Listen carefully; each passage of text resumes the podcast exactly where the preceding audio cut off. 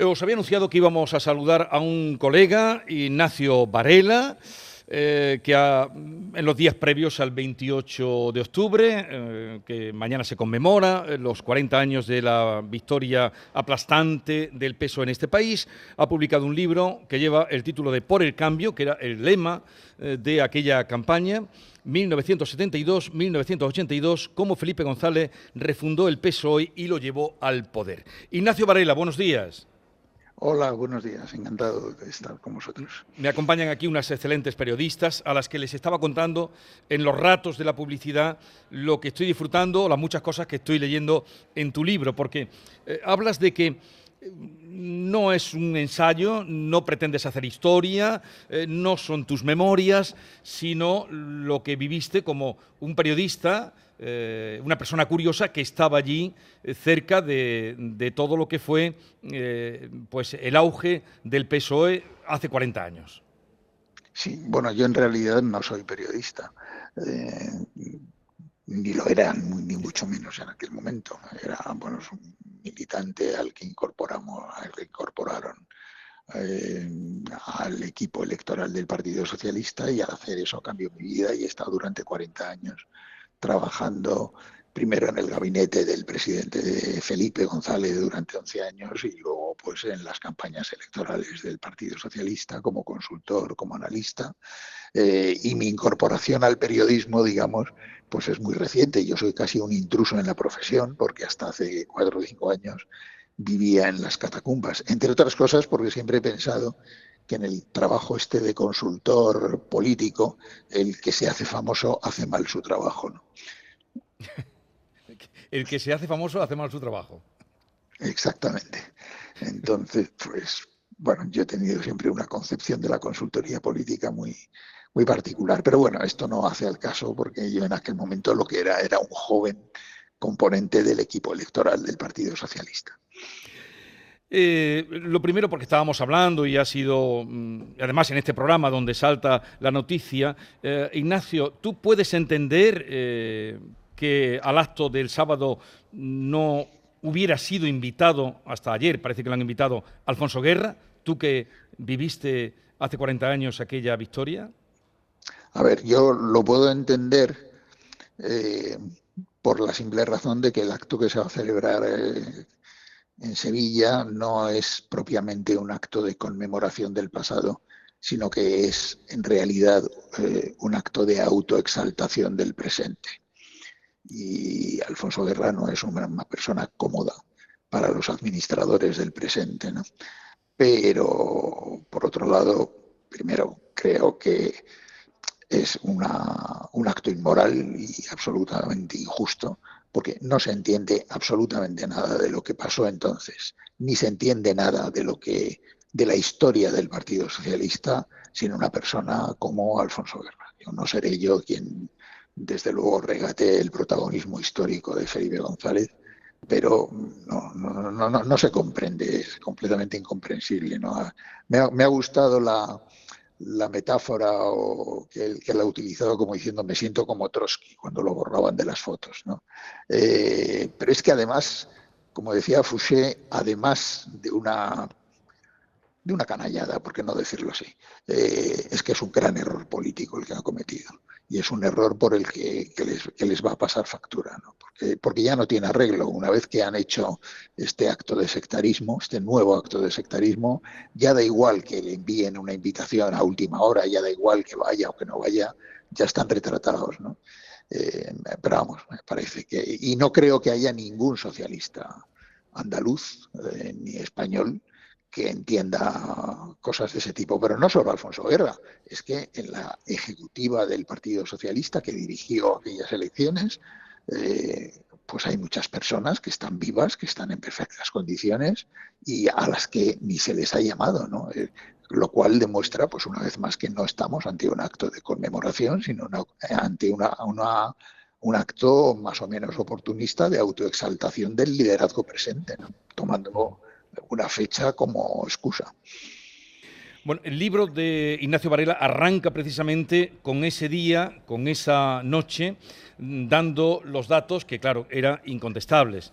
80% eh, de participación, 48% del voto fue para el PSOE, 202 diputados para el partido ganador, con una ventaja de 22 puntos y 95 escaños sobre el segundo partido. Luego ya empieza desde el año 72, o sea, eh, eh, fue eh, aplastante. Y además cuentas también, Ignacio, pues cómo fue Alfonso Guerra el que aparece diciendo, antes, a poco de cerrar los colegios, son 202. Sí, porque como en las primeras elecciones, tanto las del 77 como las del 79, el aparato del Estado, el aparato del Ministerio del Interior había fracasado rotundamente en la gestión de las noches electorales porque no estaba engrasado ni preparado para eso. Pues eh, diseñamos un mecanismo alternativo que ya existía, importamos obviamente en, en otros países de Europa, que era hacer una muestra representativa de mesas electorales y en cada una de ellas pues eh, había una persona que contaba las primeras 50 papeletas y eh, informaba. Y eso permitía técnicamente proyectar el resultado final con una extraordinaria precisión. De tal manera que a las, a las 9 menos cuarto, menos 10 de la noche, Alfonso Guerra tenía en su mano el resultado exacto. Y cuento una anécdota curiosa, porque a las 9 o así lo llamó el ministro del Interior, que era Juan José Rosón, y Alfonso Guerra creía que lo llamaba para felicitarle por el resultado y no era para eso. Era para decirle, mira, se nos han caído el sistema informático, no tenemos absolutamente nada, vosotros qué tenéis. Y Alfonso le dijo, pues mira, nosotros tenemos esto, pero en fin, eh, parece imprudente que lo deis oficialmente como datos oficiales, porque aquí hay un margen de error. Si te parece bien, yo lo voy a hacer público como los resultados del partido y luego pues ya te envío todo lo que tenemos. Y efectivamente, eh, a las, yo creo que fue muy cerca de las 10 de la noche, apareció Alfonso Guerra en las televisiones de toda España, en una rueda de prensa en el Hotel Palace, y dio exactamente los resultados que luego se produjeron. Es decir, quien anunció el resultado electoral de esas elecciones al país fue Alfonso Guerra eh, y no fue eh, el gobierno que no empezó a dar datos hasta varias horas más tarde. Después de esto, ¿qué? Hay mucha, está contado, muy vivido, no tenemos tiempo, pero sí me gustaría, Ignacio, que el título del libro, que es Por el cambio, que sale del lema, que nos contaras de dónde sale precisamente ese título, porque demuestra un poco cómo este país estaba en pañales para tantas cosas. ¿Cómo surge eh, el título que hizo furor por el cambio? Bueno, pues eso es otra parte del anecdotario. Este libro tiene crónica, histórica, tiene anecdotario y tiene bastante de lo que ha sido mi profesión durante décadas, que es de analista político. Pero bueno, forma parte del anecdotario. Resulta que aquella campaña, que en realidad para el Partido Socialista fue muy sencilla, porque prácticamente corría solo por la pista, porque el partido del gobierno se había evaporado. Eh, pues resulta que la teníamos preparada con mucha antelación, pero el lema se nos atragantó por completo. Sabíamos que queríamos que tenía, que tenía que estar la palabra cambio, pero estábamos empeñados en vestir la palabra eh, de alguna manera. Y cuando ya estábamos casi fuera de plazo, el publicitario que trabajaba con nosotros decidió invitar a una reunión a un colega suyo que no tenía nada que ver con política, hacía publicidad comercial. Empezamos ahí a, bueno, a darle vueltas a la cabeza, yo veía que el tipo estaba impaciente y en un momento dado dijo, mira, os estáis complicando mucho la vida, eh, escribió tres palabras en una hoja de papel, se la pasó, no, se la pasó a Gabriel Jiménez y dijo, perdonad, pero es que me está esperando un cliente, pero ahí lo tenéis. Y lo que había escrito eran tres palabras, que era por el cambio. Y nos quedamos estupefactos porque llevábamos meses dándole vueltas sin, sin darnos cuenta de que teníamos la solución delante de nuestras narices. Y de hecho yo recuerdo, yo era muy joven, claro. Yo lo primero que pensé cuando vi aquello fue a ver cómo le vamos a explicar ahora a Alfonso Guerra que llevamos tres meses gastando neuronas para, para llegar a esto. Y cuenta que suben ahora, había que subir después a verlo y entregarle que le pareció, el que creo que dijo estupendamente, ¿no? O cuando, no, bueno, yo no, yo no estuve en, el en esa última... pero vamos, estoy, estoy convencido, conociéndolo, de que lo aprobó inmediatamente, pero lo aprobó seguro con algún comentario sardónico sobre decir, bueno, y esto os ha costado seis meses, ¿no? Llegar a esto. ¿no?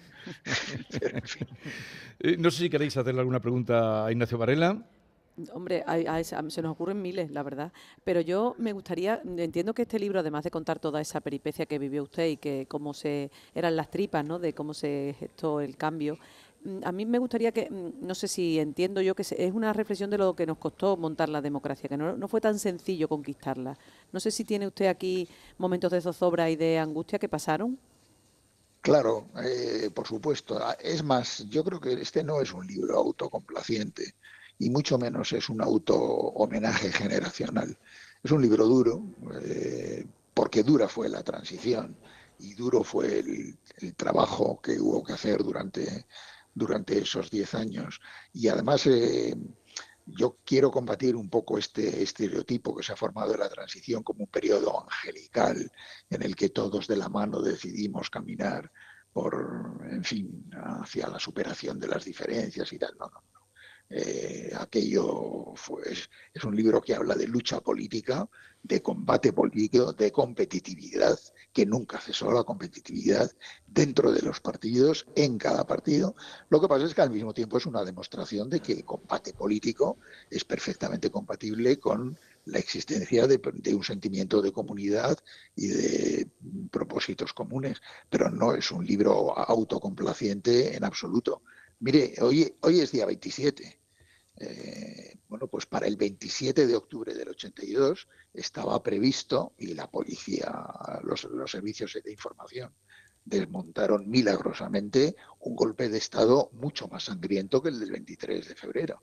Es decir, esas elecciones fácilmente pudieron no haberse producido eh, porque estaba montado un golpe de Estado que se desarticuló pues dos semanas antes de las elecciones. Solo con ese ejemplo ya nos damos cuenta del clima que se vivía en el país.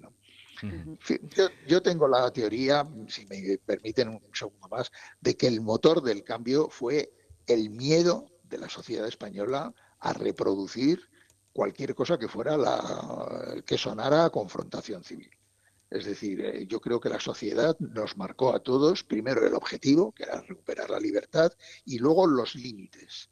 Y que cualquiera mm. que hubiera tirado por un camino que de alguna manera sonara a una reproducción de lo que había sido la guerra civil, eh, pues habría recibido un rechazo social fulminante. Y eso fue lo que los políticos comprendieron y de alguna manera actuaron en defensa propia, porque habría sido rechazado violentamente, violentamente no, fulminantemente cualquier intento de reproducir una cosa parecida. ¿no? Bueno, eh, Silvia, brevemente. Mm, brevemente. ¿Y, cómo fue, eh, Ignacio? Buenos días. Yo me pregunto, ¿cómo logró el PSOE conectar de una manera tan, tan intensa con el electorado? ¿Cómo sacó ese éxito tan arrollador y con tantísima distancia con el segundo partido? ¿Cómo fue? ¿Cuál fue la clave? Bueno, es que en realidad eh, las elecciones del 82 se producen en una circunstancia completamente irrepetible y probablemente indeseable, ¿no? Porque Normalmente cuando un partido del gobierno pierde las elecciones, pues pasa a la oposición y ya está. Allí se produjo un hecho inédito y es que el partido que había gobernado durante cinco años se evaporó, sencillamente. Y, se abrió un socavón en el espacio político de tal manera que las elecciones del 82 no fueron realmente unas elecciones en las que se elegía entre dos posibles opciones de gobierno, sino que fueron un plebiscito porque solo se discutía si gobernaba Felipe González Márquez o González Márquez Felipe. No había alternativa. Por tanto, fue una elección plebiscitaria en la cual se midió cuál, e, era el volumen de apoyo social que era capaz de recabar la única persona y el único partido que era que estaba en condiciones de hacerse cargo del país.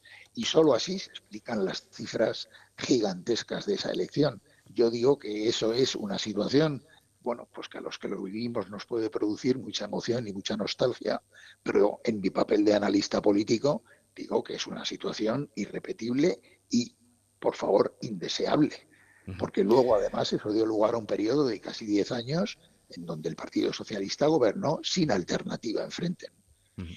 Por el cambio, ese es el título del libro de Ignacio Varela, mm, altamente recomendable para quien quiera conocer la historia reciente de nuestro país, porque como eh, otro sevillano, eh, Manuel Chávez Nogales, eh, Ignacio estuvo allí, es el hombre que estaba allí. Gracias por atendernos, Ignacio, un saludo desde Sevilla.